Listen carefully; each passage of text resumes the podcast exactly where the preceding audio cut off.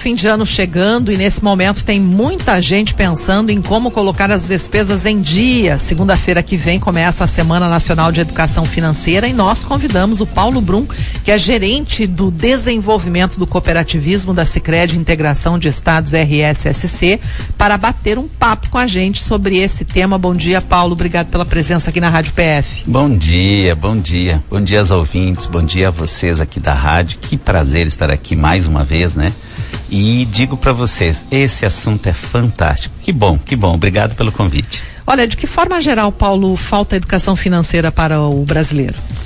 Na verdade, educação financeira, quando você fala falta educação, eu acho muito legal, porque é como se fosse inglês, matemática, português. Eh, tem alunos que têm 10 anos de inglês e não consegue conversar com a pessoa. Tem gente que tem 10, 12 anos de matemática e não consegue fazer percentuais.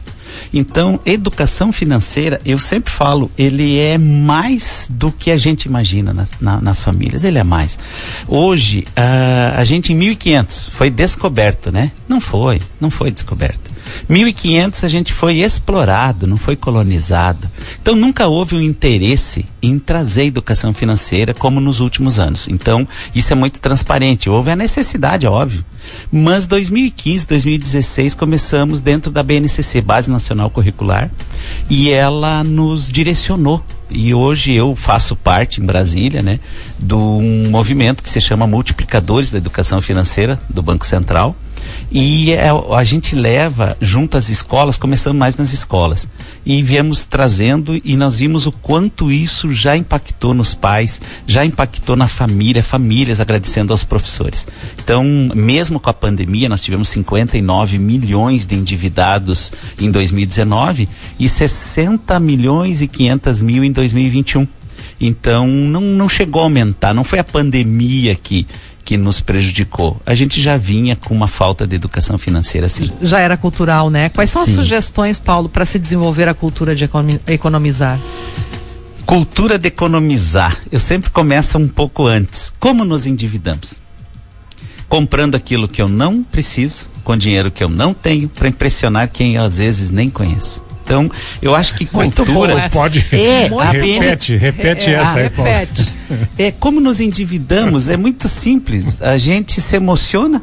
É emoção pura. Compramos aquilo que a gente não precisa com o dinheiro que nós às vezes não temos para impressionar às vezes quem a gente nem conhece. Tá?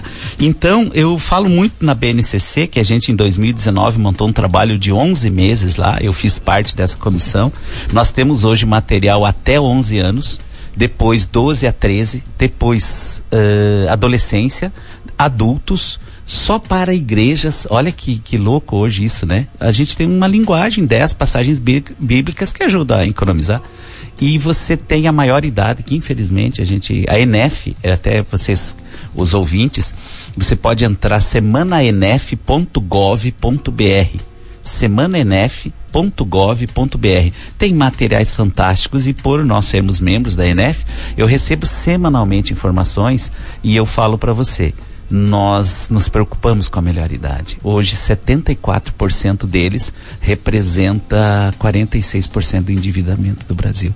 E eles estão pegando empréstimos para familiares. Então, isso, isso é estratégia nacional da educação financeira. E vocês têm ideia, sempre eu falo isso. Vocês têm ideia o que, que uma rádio PF está fazendo hoje? De repente está abrindo, está lançando uma sementinha que a educação financeira não é coisa ruim, né? Então, Pois é, Paulo, pensando nesse período do ano, o primeiro passo é fazer um diagnóstico das dívidas e das receitas. Uh, você diria isso? Quais são os próximos passos, assim, para a gente orientar, então, o nosso ouvinte a iniciar esse processo de educação financeira? Uh, eu sempre falo, quando tu fala assim, vamos, vamos planejar, vamos organizar, sim. Eu vou te falar, você tem consciência que você já comprou o que não precisava? Você chegou em casa com alguma compra, abriu o guarda-roupa e falou, por que eu comprei isso? Então, se você tem consciência, não está tão difícil. O que falta é controle. Você tem consciência, ótimo. Por que, que eu falo isso? A falta de controle, eu vou pegar um exemplo. Cinco reais de lanche por dia, são 25 na semana, são 100 reais no mês, não é nada. É 3.842 em três anos.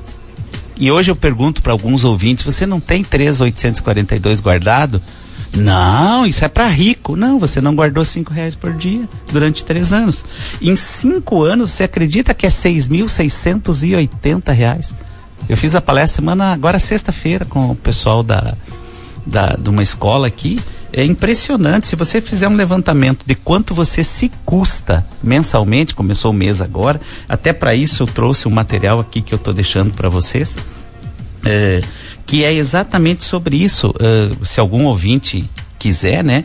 Nós temos aqui, ó, uh, planejamento financeiro, 10 dicas para ficar no verde, enfrentando as dívidas, depois a economia começa dentro de casa, uh, cuidar para crescer, tem um perfil financeiro e depois da metade dele em diante, nós temos assim, escreva as suas despesas diárias com descrição, categoria e valor que você não pode mentir como ele é um caderninho pequeno, olha, ele serve no bolso, estou deixando 50 aqui na rádio. Esse material está aqui na rádio, tá. mas também pode ser uh, adquirido com adquirido Cicred. Tá. Isso, com, com gerente, né? Hum. Com gerente mais próximo.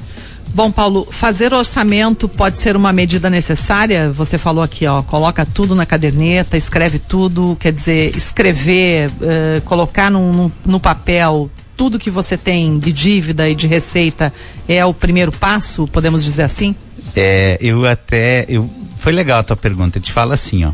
É, para mim, para mim é muito, é que eu lido muito. Vocês terem uma ideia, o Sicredi chegou a 18 milhões e 900 mil pessoas impactadas desde que começou um programa chamado Cooperação na Ponta do Lápis. Então nós somos a maior, maior instituição financeira do Brasil hoje com a educação financeira de forma gratuita. Até você que é empresário, que é associado do Sicredi, você que é de igrejas, você que é de escolas, procure o gerente da sua Sicredi. Nós temos um programa chamado Cooperação na Ponta do Lápis. Já estamos em Passo Fundo com 36 multiplicadores. Eu montei uma escola Escola da Integração, que ensina eh, como eles multiplicar essa educação, que é a metodologia da INEF, né? Então o Cicred hoje está se destacando muito. E aí quando você fala sobre orçamento, eu sempre tenho uma frase, não minta. Não minta, não minta. Daí ele, aí ele funciona. O problema é que a gente mente. Ah, Paulo, essa cadernetinha que você deixou, eu achei legal, cara, mas não deu certo. Não deu porque tu mentiu. Tem gente que ganha dois mil, ele paga tudo, a nota na caderneta deu dois e oitocentos. Mas então não está certo. Está certo, é porque ele conta o cheque especial, ele conta o cartão de crédito, tudo como salário. Então é mentira. Você vai e vai. Tu acredita que nunca teve problema com a financeira? Claro que não. Está sempre empurrando com a barriga. Você acha que a economia, para a gente encerrar aqui, ela pode melhorar se essa educação financeira ela se tornar obrigatória nas escolas, se ela uh, for ampliada em todo o país? Eu, eu, te pergunto isso porque é o seguinte, a gente está falando aqui, ah, não compre o desnecessário, não isso. compre o que você não precisa. Isso não significa que não é não comprar, porque a economia ela move num sistema, isso. né, uh, uh, que é tu compra e movimenta a economia, obviamente. É, na verdade, na nossa, nossa formação, é, principalmente do juvenil ali, do, do adolescente em diante, a gente fala muito sobre consumo e consumo, o, o consumista. Então, quando você é consumista, você compra o que não precisa. Se eu te perguntasse agora, me fala três coisas que você gostaria de ter. Ah, eu queria trocar o celular, eu queria melhorar minha motinha ou comprar minha motinha, legal. O que que você realmente precisa? Põe aí no papel. Às vezes não é nenhuma das três que você respondeu antes, o que você tem lá. Então o consumo ele é fantástico. O consumo, você hoje tem um terreno barbada, cara. Era 120 mil, o cara tá vendendo por 60 mil e você não tem os 60 mil. Isso tem que girar, isso é consumo. O que nós não podemos é ser consumista. É com aquilo que não faz sentido, que eu não estou precisando no momento. Eu, eu fui numa loja com a amiga, a amiga saiu com tênis, eu saí com outro. Eu fui numa, num, num, num, negócio de esportes com um amigo meu, ele saiu com tênis, com a camiseta e eu saí com outra. Por quê? Só porque eu estava junto? Ah, mas ele fez uma barbada, Paulo. Foi foi menos de. Deu quatro parcelinhas menos de 50. Não. Aí você não consegue pagar não, e prejudica a vira loja. uma bola de neve. É. Então aí prejudica inclusive a loja que estava esperando que você pagasse ela. Então são o consumismo é muito muito perigoso. Então isso agora tu falou de de nós levarmos. Então, desde 2019, a Base Nacional Curricular tem a educação financeira no modo transversal. Então, nós temos o currículo, História, Geografia, Português normal, e de baixo para cima, para nós entendermos melhor, é educação financeira, empreendedorismo, que eu achei legal, inclusão digital e de pessoas. Então nós temos essas inclusões, essa educação financeira, educação fiscal como transversal na educação a partir de 2019. Aí veio a pandemia, acabou não tendo essa obrigatoriedade e ela voltou com tudo em 2022. Então 2023, as escolas privadas, eu tenho 19 estudos de escola privada comigo, muito bons, inclusive uma de Passo Fundo, e muito bons, ela veio de Curitiba esse material, adorei e estou ajudando essa escola a a levar para os alunos a metodologia a gente ajuda. O material eles tinham. E, é, e eles tinham uma preocupação de que não tem professor de matemática para levar. Não é o professor de matemática. Nós temos, eu conheço professor de matemática endividado, eu conheço professor de matemática um consignado. Então não é professor de matemática. Uh, sempre foi, sempre vai ser emoção. Uh, educação financeira é emoção.